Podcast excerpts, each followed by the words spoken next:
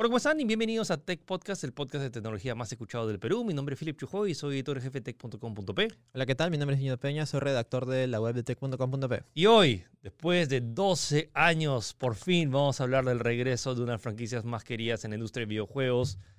Half-Life. Valve sigue haciendo juegos, es un milagro. ¿Quién lo diría, no? Sí, eso, vamos a hablar acerca de eso y el resumen de las novedades de tecnología más importantes de la semana. Así que quédense en Tech Podcast.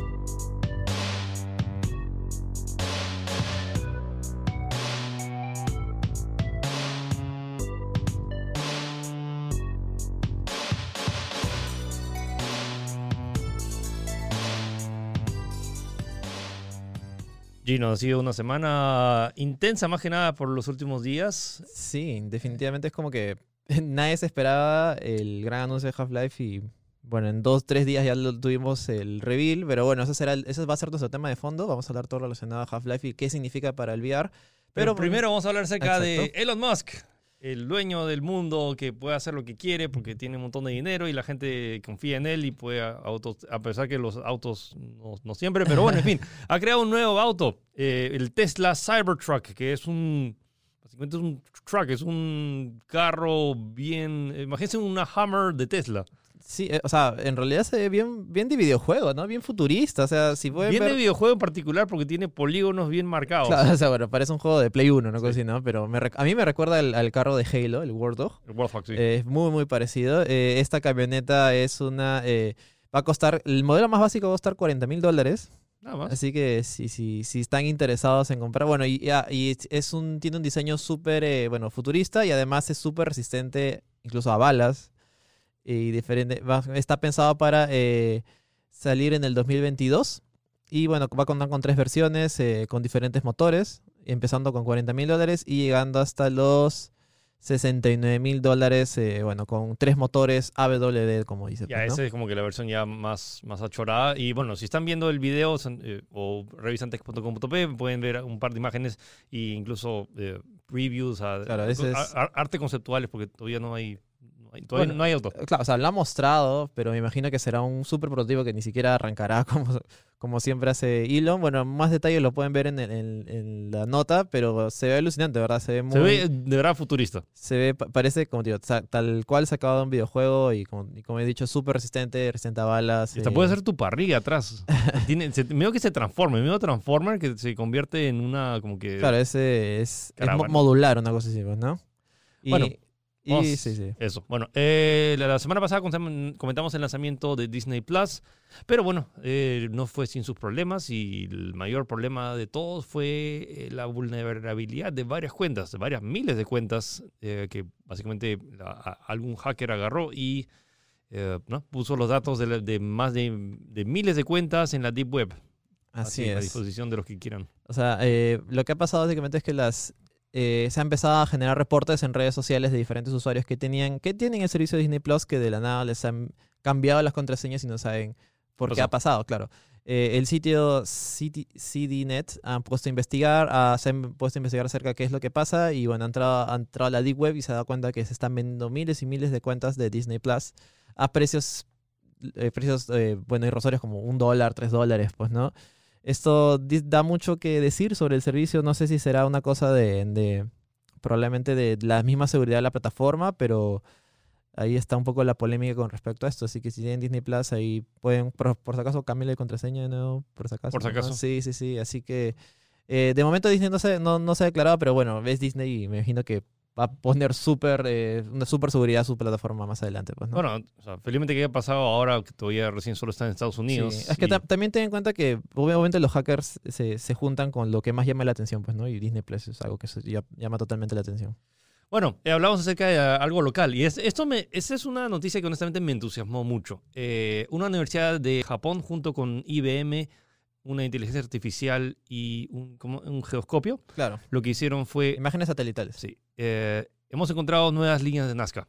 Entonces, sí, y, y no pocas, Sí. 143 nuevas líneas de Na- 143 nuevos geoglifos en las líneas de Nazca que todavía, bueno, habían varias cosas que ya están medio borradas, pero al parecer con imágenes satelitales y este eh, este claro, o sea, ha sido una combinación de todo. eh, el, el estudio ha sido por la Universidad de Yamagata, en colaboración, tal como dijo Philip, con una inteligencia artificial especial de IBM. La inteligencia se llama IBM Pearce Geoscope, que básicamente ha sido un trabajo de combinar imágenes satelitales de diferentes épocas con eh, este, este inteligencia artificial que ha analizado el terreno y ha tratado de como que dibujar eh, o plasmar como hubieran sido hace, hace bastante tiempo, pues, ¿no? Y se ha descubierto, no pocas, 143 dibujos nuevos. Eso es, eso es histórico, no sé. Eso Sí, es algo o sea- totalmente que cambiaría incluso cómo, cómo recordamos esa... es- Sí, por esa- ejemplo, o sea, eh, no sé cuántas son las líneas de Nazca que haces cuando vas en el tour, en helicóptero o lo que sea, Claro. pero supongo que si encuentras 143 más, ¿cuánto sería el, cuánto duraría el tour si quieres Ah, ver o te, todas? te imaginas que, o sea, en realidad, te imaginas que todo el desierto haya sido de verdad, todo, imagínate una especie de manto gigante con diferentes diseños y formas. Qué alucinante. Si tienen, hasta- pueden tener, según lo de estudio, hasta 2000 años. Y bueno, van de 5 a 11 metros de longitud de Es- cuadrados. son- son- son son bien grandes. largos. Sí, sí, sí. Y bueno, ahí pueden ver algunas fotos que se han rescatado en la nota de Tech. Y bueno, las demás están todavía en, en desarrollo como para eh, pu- pulirlas y encontrar una, una forma más limpia, pues, ¿no? Eh, para pero- que pueda apreciarse. Pero si ven las imágenes, honestamente, a veces ya son eh, arte conceptuales para videojuegos. Sí, es- es- está chévere el nuevo Pokémon, ¿no? Una cosa Sí. así. sí, sí, sí. Se ve, muy, se ve muy interesante, se ve muy bonito y yo creo que espero que esto. eh, imagínate los nuevos libros de historia, ¿no? Y las líneas de Nazca tenían muchas más.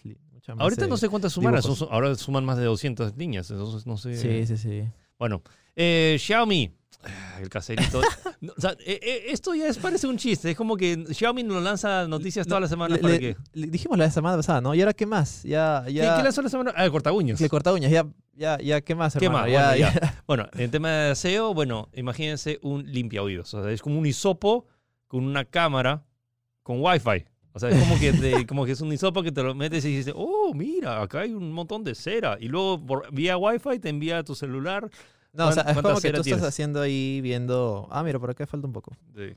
Es, es, ya es, eh, ya no, no sé, no sé qué más decir con respecto a Xiaomi. O sea, que de verdad toda la semana nos sorprende, toda la semana saca cosas, no sé, ridículas. pa- Parece, No, pare- no, parece ridícula, es todo. O sea, Claro, todo. claro, o sea, Y, es todo. Lo, lo que- lo que veas en tu casa, Xiaomi lo puede hacer. Ya un posavasos Xiaomi, un, eh, no sé, atorapuertas Xiaomi, un... Fa- Falta esa Water. Claro, claro. Porque sí. sa- sa- sacó su inodoro. No, y puede, claro, y, y de verdad puede ser, ¿no? O sea, no sé, con una función para que, Claro. para que aspire, no sé, pues, ¿no? Sí, sí, sí.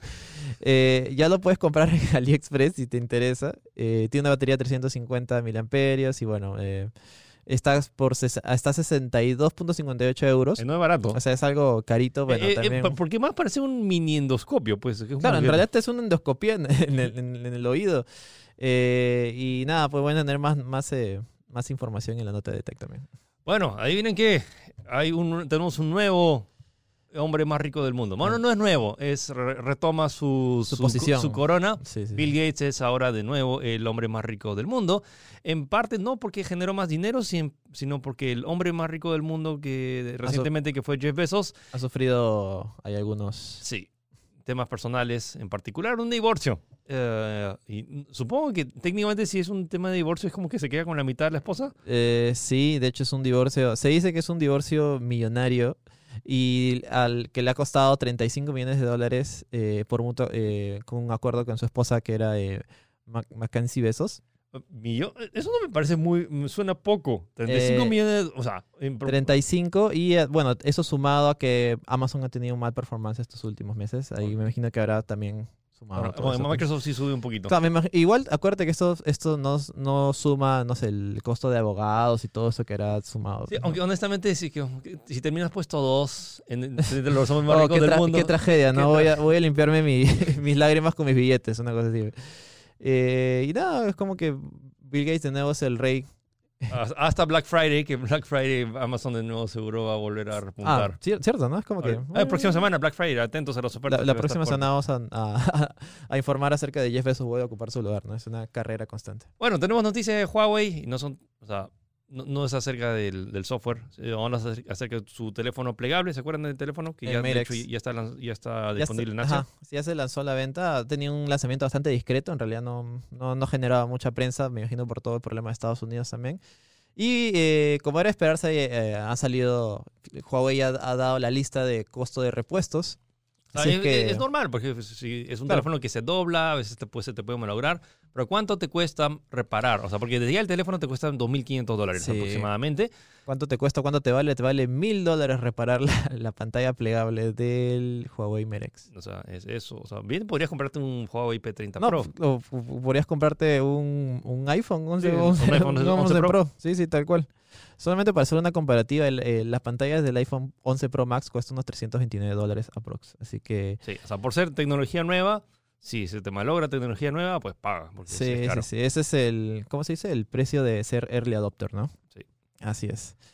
Eh, ahora tenemos una noticia muy interesante. Eh, Amnistía Internacional, que es una organización que obviamente vela por los derechos humanos, ha declarado de que ha sacado un informe especial llamado eh, el- aquellos que nos vigilan y eh, ha puesto a, a Google y a Facebook como los principales, eh, como que están amenazando nuestros derechos humanos al tener tanto control sobre nuestra información.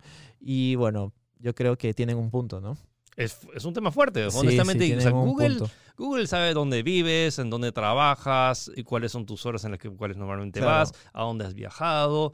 Y Facebook sabe a, a quiénes estás, a quién estás toqueando, Claro, a qué sea- fotos estás viendo, cuáles son tus gustos.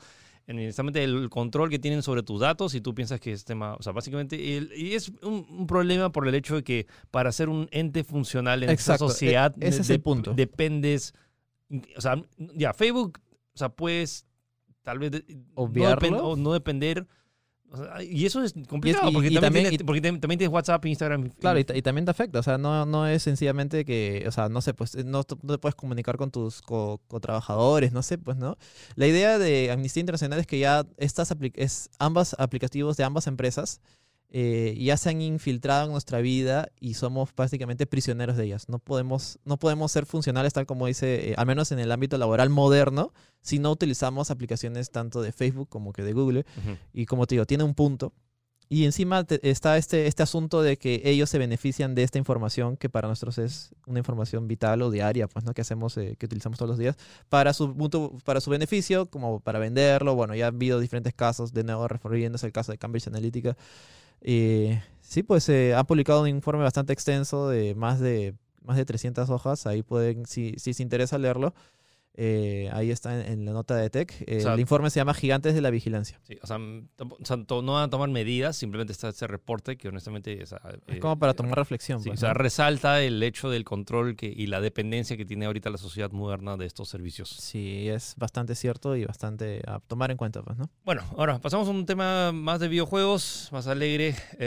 Esto ya lo sabía desde marzo, no podía hablar mucho. Pero, insider. eh, sí, bueno, supieron el lanzamiento de Google Stadia, este servicio de Google en la, en la nube. Se lanzó esta semana. Se lanzó esta semana con reseñas Sí. mixtas, o sea, funciona. Curioso, pero- algunos le dicen que sí funciona muy bien y otros dicen que no funciona para nada. Es un o sea, el problema es la, es la conexión. O sea, Sí, sí, en, la- en las mejores condiciones funciona, supongo que de forma pasable, sin, sin equiparar al hecho de tener, o sea, todavía sí eh, es mejor tener una supercomputadora co- corriendo el juego lo- o, una, local. o una consola. o una consola sí, de videojuegos porque el, el delay es, es- es mucho menor. Um, pero bueno, en fin, o sea, eh, más allá de Google Stadia, que tenía un lanzamiento rocoso que algunos dicen que funciona o que no funciona, Amazon también va, eh, ya está planeando lanzar su, eh, su servicio. Y que era medio, lógico, considerando que tienen Twitch. Claro. o sea, y su integración con Twitch es como que estás viendo a un streamer jugar y como que, oye, quiero jugar contigo. Haces, haces un clic y no Sí, necesitas sí. nada más, simplemente con un servidor en la nube. Ahora Sí. me interesa saber eh, cuáles van a ser las especificaciones de técnicas de si es que va a poder correr juegos y cuáles van a ser los planes y cómo es que va a competir con Google. Y ojalá que no cometa los mismos errores que está cometiendo Google ahorita, sobre todo de la...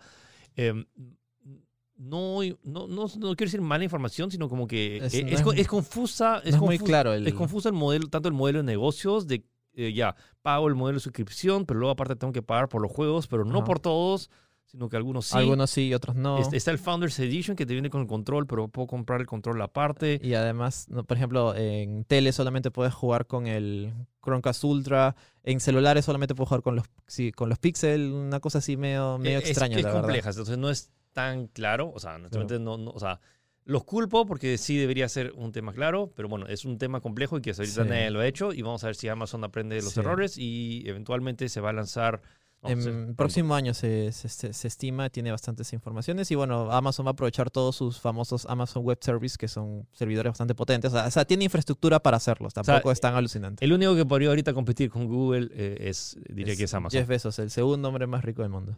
Ah, De nuevo a repuntarte, apuesto. Sí, sí, sí. Bueno, eh, repasando con eh, tema de videojuegos, eh, Sonic la película, eh, y hablamos acerca del rediseño, el, el, el nuevo tráiler se ve mucho mejor, hablamos la semana pasada que una- por decisión, o sea, unánimemente o al menos la gran mayoría está de acuerdo con el, ha sido bastante positivo con el, ha sido receptivo del cambio, pero ese cambio no, ha sido, no fue gratuito, o sea, van a tener que meterle bastante punche a las ventas de- y a la taquilla, porque solo ese cambio de diseño del personaje costó 35 millones de dólares. O sea, la mitad del presupuesto de Joker. ¿Verdad, no? Sí, Sí, o sí, sea, sí. Bueno, para Sonic la película. Eh, este, el medio Social Film ha hecho una especie de análisis eh, tomando diferentes factores, tanto de marketing como producción, como que como, no sé, re- reeditar eh, diferentes cosas o relanzar marketing de nuevo, ya que el anterior marketing fue perdido, ya ha llegado al pun- a la cantidad de 35 millones de dólares el costo general que habría costado eh, hacer este cambio. O pues, sea, ¿no? la película originalmente costaba aproximadamente unos 60 mil dólares y ahora Claro. con el cambio estamos en más de 90 mil dólares. Oh, Claro, ojo, ojo que igual estos son estos, esto no es oficial, esto es una suposición. Esto es, esto es algo más que nada lo que han analizado que puede costar. Así que hay que tener en cuenta. Honestamente no me huele descabellado, no, no suena tan No descabellado. suena tan descabellado que probablemente quizás no sea tanto, pero igual son millones, o sea, un milloncito nomás ya es bastante. No, así y sobre que- todo con los meses que han perdido de lo que la peli se iba a estrenar en noviembre. O sea, no solo recuerdan que no son los millones que se han, que han perdido, o sea, no sean que se han invertido, sino también se han perdido por el no estreno de la película a su, en su fecha. Bueno, Claro. eh, hablamos eh, justamente sobre Stadia. Mm. ¿Se ha hecho un estimado de cuánto costaría, o sea, de cuánto cuesta sobre todo la transmisión correcta, por ejemplo, de un juego pesado tipo Red Dead Redemption 2, de que de hecho ni siquiera corre tan bien? Ah, sí, es raro, porque es como que es la versión PC en medio. Sí, entonces ni siquiera Sí, es como que la calidad claro. ultra que prometieron. Y habría que hacer un especial de Stadia, porque en realidad ha sido un, un debut bastante accidentado, pues, ¿no? Y eh, han sacado cálculos y han hecho eh, pruebas, eh, más que nada, cuánto es el consumo de Stadia, y se habla de un mínimo de 100 megas por minuto.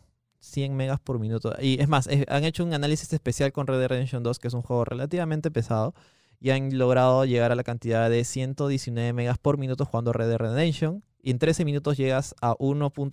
1.55 gigabytes y eso da un estimado de 7 7.14 gigabytes por hora. Así que atentos, si, tu- si tu plan es de 8 gigas mensuales por el... Ojo, y esto no es ni siquiera es en 4K, es solamente 1080-60. Sí. Sí, sí, sí. Y es más, ya haciendo el, haciendo el cálculo y todo, to- terminando un juego como Red Dead Redemption te costaría 50 horas aproximadamente, ¿no? sí, ah, multipliquen 50 por 7 gigas. Ya, sale 350 gigas. 350 gigas eh, de tu plan de datos, si es que lo juegas en tu Claro. smartphone No, a pero, través de no, pero Stadia. igual no, no tanto en, no tanto en, en plan móvil, sino también, eh, eh, si no me equivoco, algunas empresas acá tien- también tienen un límite de datos, tanto de subida como de descarga, así que si es de 500, por ejemplo, que creo que es el estándar, ya 350 es más de la mitad, y eso que solamente estamos hablando de especi- especial para Stadia, o sea, no cuenta tu YouTube, no, o sea, no cuenta tu Netflix, que también van a sumar datos y, y consumir, pues, ¿no? Eh, Es un dato interesante a tener en cuenta. Si juegas en Stadia, calcula de consumir unos 7 gigas por hora. o calcula, no sé, comprarte un Play y jugar frente sin preocuparte en eso, pues, ¿no? Bueno, eh, hablemos acerca de FIFA 20, que ahora añade la... Antes no estaba, la, la- licencia no, lo tenía PES. Eh, al parecer, al parecer eh, no estoy muy al tanto con respecto al ese tema de licencias, pero FIFA siempre se, ha centrado en lo que son equipos internacionales y competencias internacionales, no tanto en equipos locales. Y ahora la novedad es que va a añadir lo que es la Copa Libertadores y dentro de eso también van a añadir equipos peruanos. Equipos peruanos como Cristal o eh, Alianza. Ok. No, eh, disculpa, claro, Alianza Lima y Cristal, exacto. Sí, está está, o sea, es- eso es por la actualización, porque ahorita están en la, en la Libertadores. claro. O sea, es que o sea, oficialmente PES tiene la licencia tanto de los, de los cuatro principales de acá de Perú. Tiene, y de la, o sea, tiene la selección peruana, tiene Alianza, la U, Cristal y, y Boys. claro. Ya, eh, pero acá es como por la Libertadores Claro, que tiene por- la licencia. ajá, exacto. Por la, han hecho un acuerdo con la Comebol y ahí y además es- hay equipos más, eh, más legendarios como no sé, pues el River Plate, Flamenco, Racing, Boca Juniors, Corinthians, Colo Colo. Y bueno, esta actualización va a llegar el próximo año, eh, en marzo. Así que atentos los que juegan FIFA, al parecer ya está eh, eh, acercándose más un poco al público peruano específicamente con esto, pues, ¿no? Al público latino- latinoamericano en general. Yo solo voy a decir, por favor, FIFA, el próximo año cambia de motor gráfico. Peste, Es- es- Peste- Peste está Es Frostbite, ¿no? Eh, creo que no, no sé, ya no sé. no sé. creo que el problema es que se ve igualito que el año anterior y el motor de PS se ve mu- mucho mejor este año. Sí, sí, sí. Bueno, esas fueron las noticias de general resumen, pero ahora vamos al tema pesado. Y este es un tema muy pesado. Sí. Gino, no te extendas tanto, pero ya, vamos a hablar Sí. acerca de Half-Life, así que quédense.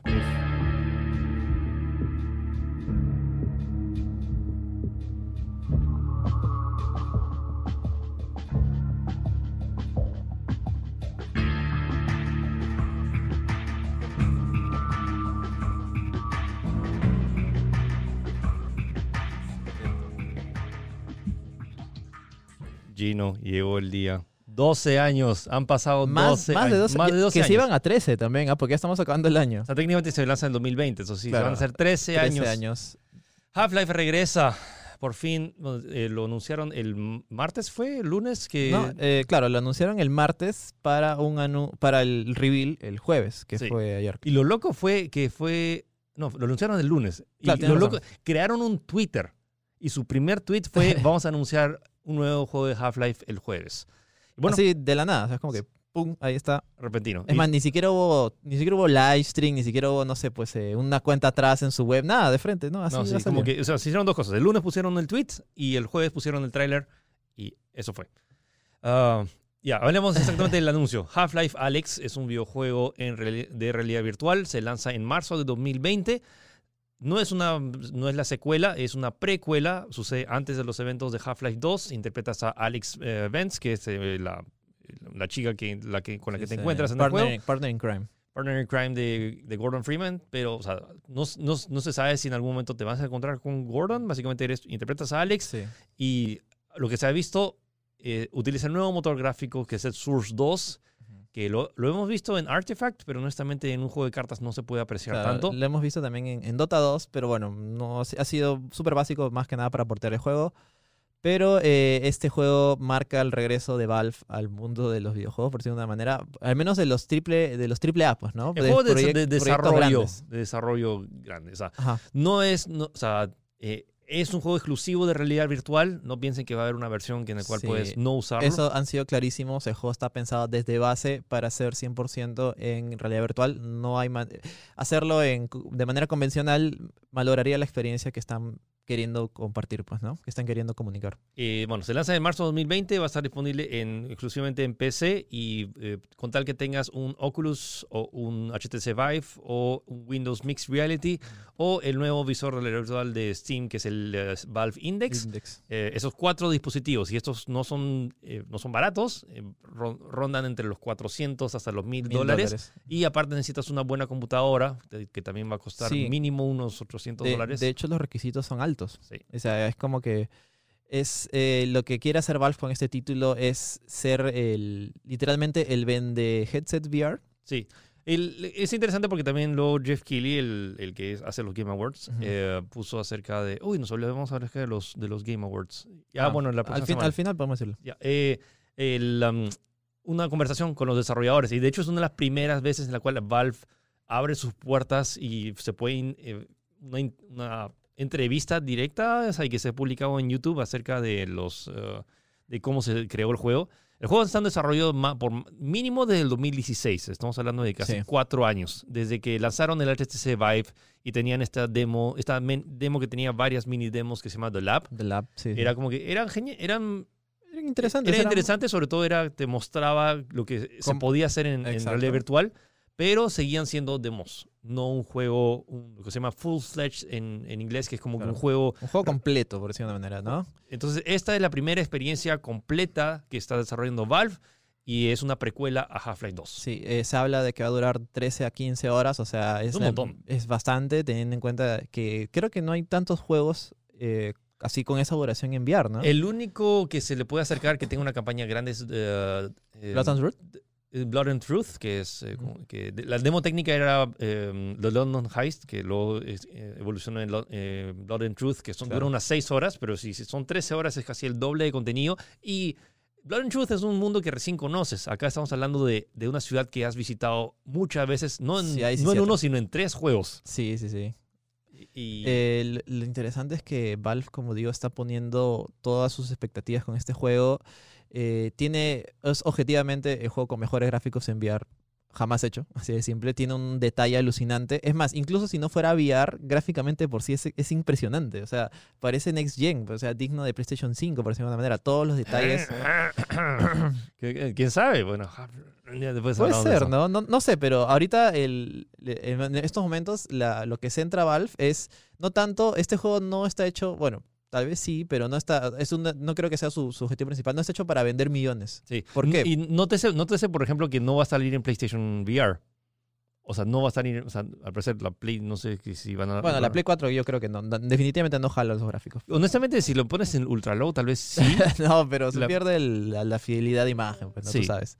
bueno, ¿qué- qué- qué- Ah, no, lo que está diciendo es que este juego no está diseñado para vender millones. Está diseñado para vender headsets. Así de simple. Este es, este es el título por el cual tú eh, usarías la excusa para comprarte un, un- un headset de realidad virtual. Ese es el, el punto principal de Valve al hacer este juego. Eh, y justo, eh, justo en, en la entrevista de Geoff es como que hablan de los... eh, que cada Half-Life indica un cambio en al menos en la industria. Pues, ¿no? Half-Life 1 introduce en un mundo en el cual estaba reinado clones de Doom. Tú sacabas un shooter y era un ah, este es un clon de Doom, es parecido a Doom, pues, ¿no?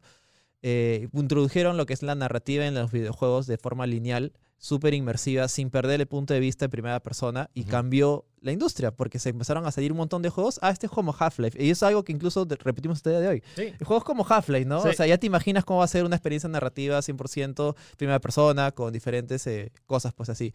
Eh, Half-Life 2 marcó el inicio de eh, la era digital, de la venta de juegos digitales. Quieras o no, Steam fue introducido por ese juego.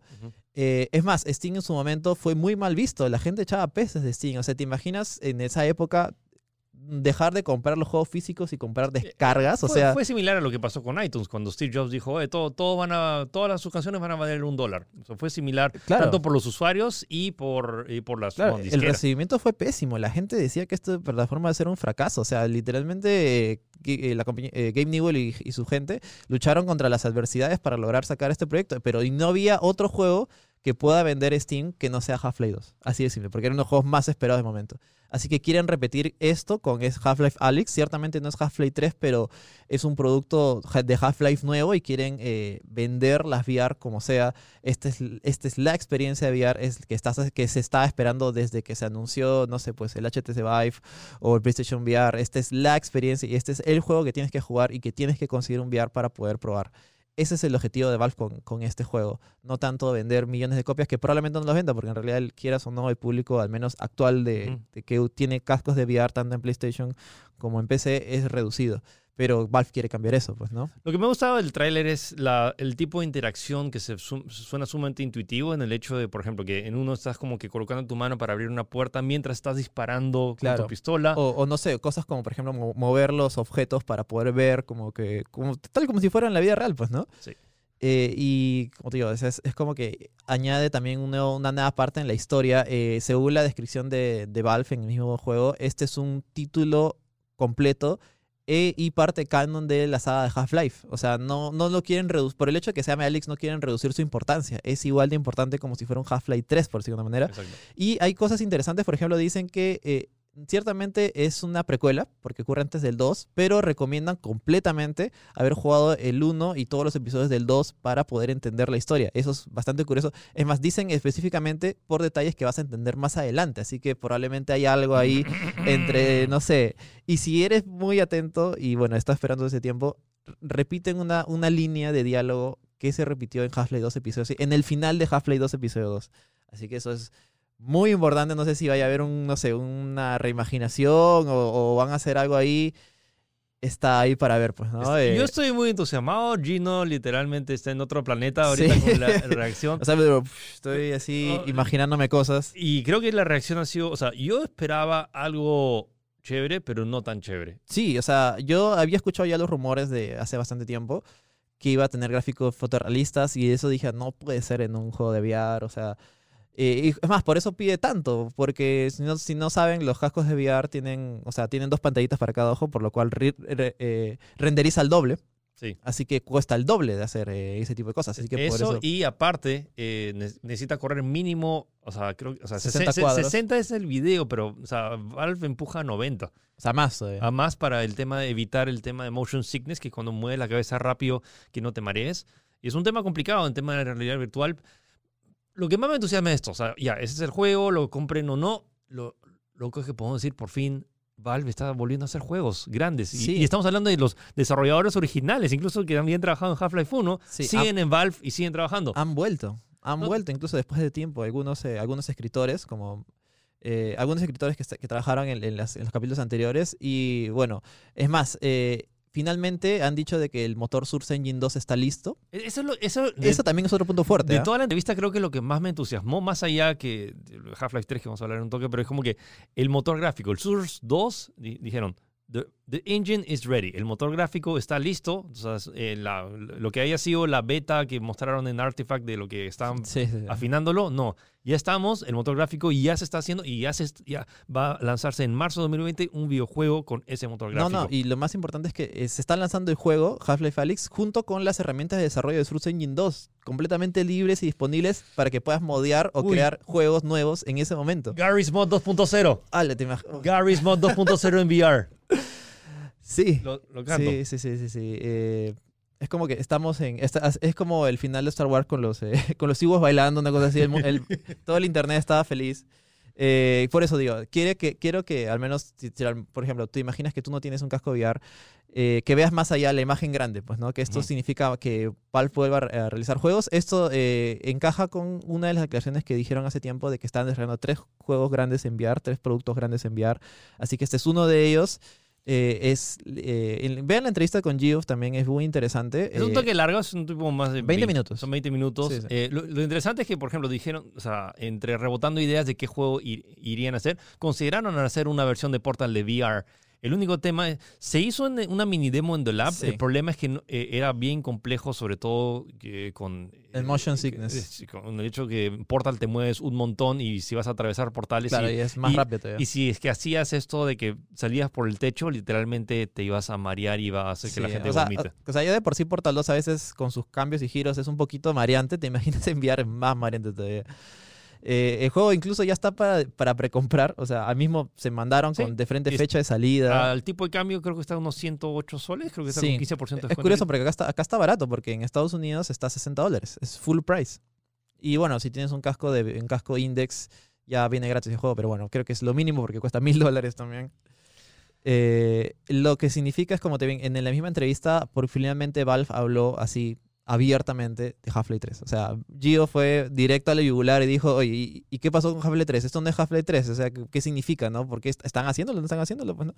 Y eh, el resultado fue como, bueno, la gente primero se, se reía bastante y hablaron cosas interesantes como que, por ejemplo, eh, eh, si, si prim- primero al desarrollar este proyecto hubo mucha, mucho temor porque es la marca Half-Life y las, Ujú. las expectativas están puf, en el cielo, pero mientras fueron desarrollando, más gente se fue uniendo al proyecto y... eh, Literalmente al final toda la compañía empezó a empujar el, cach- el coche, como se dice. Eh, se habla incluso de que, por ejemplo, Camposanto, que fue comprado por ellos, que eran eh, hicieron eh, Eh, eh, Firewatch, sí, eh, buen- ya están trabajando completo en ellos. Han dejado hasta. eh, se, se- se supone que han dejado. O sea, claro, se está suponiendo que han dejado estancado su proyecto Valley of Gods. Y también eh, la gente que está haciendo Team Fortress también se ha metido en el proyecto. Por eso Team Fortress 2 también está un poco estancado. Pero eso da buenas señales porque significa que todo Valve finalmente tiene un objetivo. Y ha estado en- es- todos han estado trabajando en este proyecto que normalmente es algo que pocas veces suele pasar en, en Valve. pues, ¿no? y mi consideración, viendo también la entrevista y con- cuando empezaron, finalmente Jeff empezó a preguntar acerca de Half-Life 3, los desarrolladores no han dicho nada, pero si ven el lenguaje corporal de los personajes, y no quiero deducir nada, pero es como que es medio y- obvio que no pueden decir algo, decir, o sea, Claro, y, no- y en No pueden momento- decir de más. Sí, en ningún momento confirmaron Half-Life 3. Pero considerando esto, o sea, consideren esto. Esta que es una demo de. O sea, es un juego completo de realidad virtual que ha tomado casi cuatro años, mínimo cuatro años de desarrollo. Ya, e- ese juego ya está listo, porque cuando anuncian la fecha ya es como que Sí, ya sabes ya- que ya está al o sea, 95%, faltan arreglar bugs, bugs, pero ajá. toda la historia, todos los sonidos ya eh, o sea, están más adelante de beta. Ah, si se lanza en marzo, GDC. Dude, voy a estar en GDC. Oh, Dude, voy a estar en GDC. Bueno, eh, trae eh, merchandising, por favor. de- tú pones de GDC, dude. Más entonces- todavía, más Ya, bueno. eh, lo que me entusiasma es que eh, sabiendo todo lo que demora desarrollar un videojuego, los desarrolladores dijeron que iban a esperar la reacción de. Half- de Half-Life Alex para ver si iban a hacer algo. Un videojuego demora 4 a 5 años desarrollarse. Sobre todo un triple A. O sea, si es que hacen eso de que esperan, tendría que Half-Life 3 recién se lanzaría en 2025, lo cual económicamente para Valve, Valve es mucho más inteligente o sea, de lo que a veces de lo Sí, que parece, pero sea, ya están desarrollando. Mi, o sea, si es que van a anunciar Half-Life, no estoy confirmando nada, pero sabiendo lo que toma y el tiempo que toma desarrollar un videojuego, eh, estoy, o sea, estoy, yo estoy 100% confi- o sea, seguro de que están, o sea, Half-Life 3 ya está en, en camino y está en un proceso bastante avanzado. No os quiero decir fecha, pero si, si van a aprovechar esto, porque es bien, sería bien irresponsable solo lanzar eh, Half-Life Alex y luego esperar cinco años para que se baje la... la- Sí, de, de hecho es algo, es, es- esa mecánica la hicieron cuando salió eh, episodio 1, episodio 2. Sí. O sea, la idea no era volver a hacer tanto el esfuerzo, aprovecharlo ahí mismo y hacer episodios, bueno, se supone que iban a hacer tres episodios, pero terminaron siendo dos. Sobre todo también la vigencia del motor gráfico Source 2. Sí, sí, de cada cinco años Source 2 ya no se va a ver también porque el Unreal Engine 6 ya va a salir. Claro, eso es algo que pasa en todos lados. O sea, es, tanto pasa en los teléfonos con el iPhone, el iPhone 11, Sí. 12, 13. O sea, obviamente. Ojo que el ser- Source Engine es uno de los motores más longevos que he visto. y más flexibles también. Titanfall 2 utiliza Source Engine después de... Es año 10 uno todavía. sí, sí. Entonces es... um, eh, para mí, yo... O sea, lo que más me entusiasma de esto es que como Valve ya está trabajando en esto y sé cómo funcionan estas empresas, es- o sea, y yo estoy, me regocijo en el hecho que yo sé que están desarrollando Half-Life 3.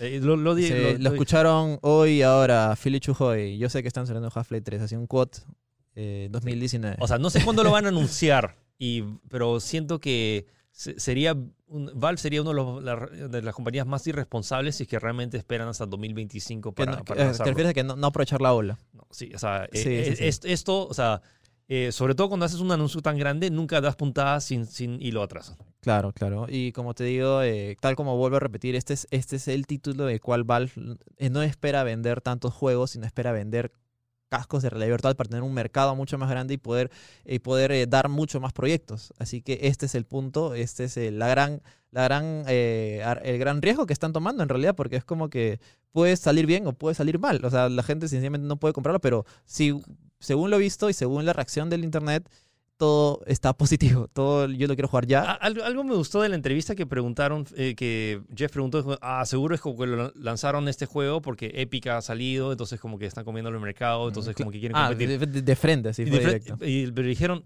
no, o sea, este juego hace cuatro años que lo estamos, antes que Epic, antes que existe Fortnite, como que ya estábamos Claro, desarrollando esto. Entonces no es que es una respuesta a Epic, simplemente que ahora se, lanzado- se lanza en marzo de 2020 o sea, y que ahorita esté sucediendo otro, otros temas, Sí.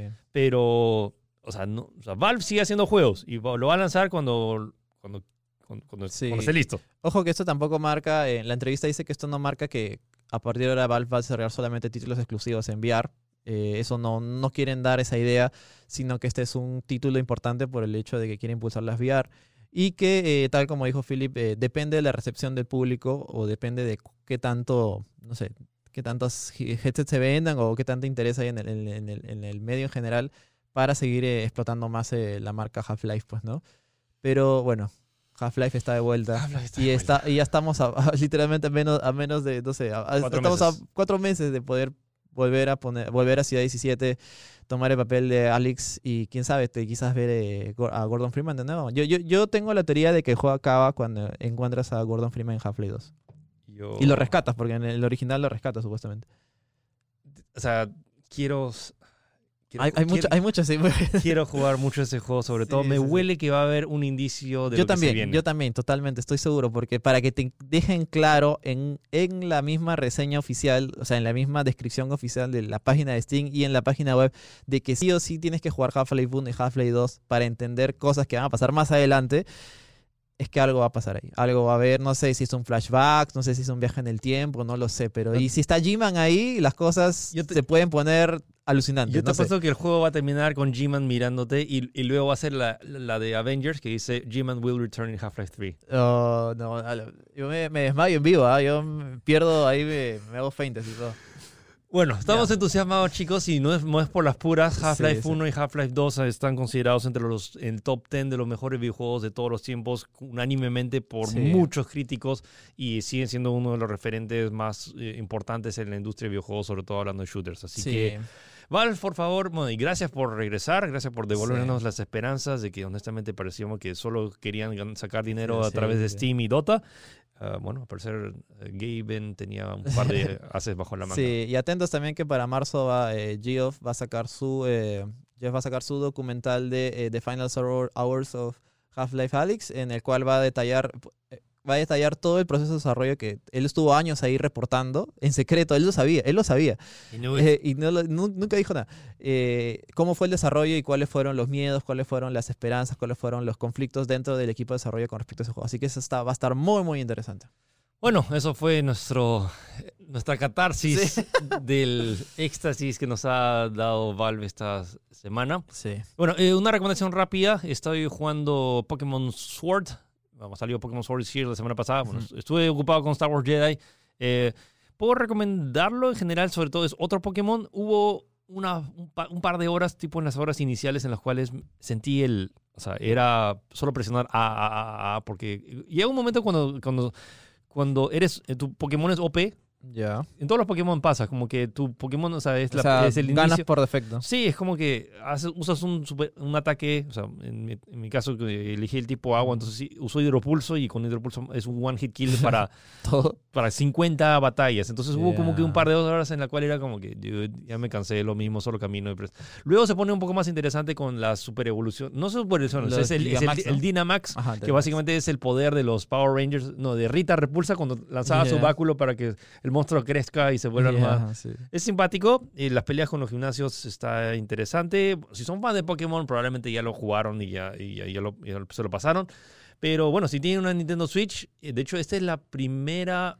Bueno, no, es la segunda porque se lo ganó Let's Go Pikachu, pero este es el primer juego canon de En teoría grande, pues, ¿no? grande de Pokémon que está lanzándose en consola de sobremesa. Aunque bueno, es medio trampa porque la Switch es sobremesa portátil. Eh, no, no. En fin, Pokémon Switch y Pokémon Sword ya está disponible en Nintendo Switch si están interesados. Sí, y bueno, yo quiero comentar si es que no han jugado Half-Life, toda la saga está 20 soles creo en Steam, así que jueguenlo, de verdad son juegos que a pesar de ser muy antiguos, bueno, no tan antiguos, eh, se mantienen a bastante. Y entiendan por qué hay tanto hype con este juego. Está, como te digo, está, está baratísimo. Es el pack completo todo está a 20 soles, sin 30 soles, así que creo que no hay pierde. Y son juegos que a pesar de ser, de, de tener su antigüedad, se ven bastante bien y se juegan bastante bien. Yo siento que en algún momento va a pasar como... ¿Te acuerdas en el colegio te que te recomendaban libros tipo mi planta de naranja lima o el principio? Ya, claro, claro. O sea, siento que Half-Life en cultura de videojuegos tienes que Tiene jugarlo. que ser, sí, tiene que ser un statement, ¿no? Pero creo que en una universidad recomendaron Portal. Bueno, igual Portal también son buenos. Porque- En realidad todos los juegos de Valve son buenos juegos, nada más. Ok, eso fue eh, todo por el show de esta semana. Espero que les haya gustado. Recuerden que pueden escucharnos tanto en Spotify, en Google Podcast y en Apple Podcast y en video tanto en YouTube y en Facebook. Así que Así es. recuerden revisar tech.com.p todos los días. El domingo a las 11 tenemos tech. Este domingo que hay... Ah, mi reseña de Star Wars Jedi Fallen Order. Um, y listo. Entonces cuídense y nos vemos o nos escuchamos la próxima semana. Cuídense. Chau.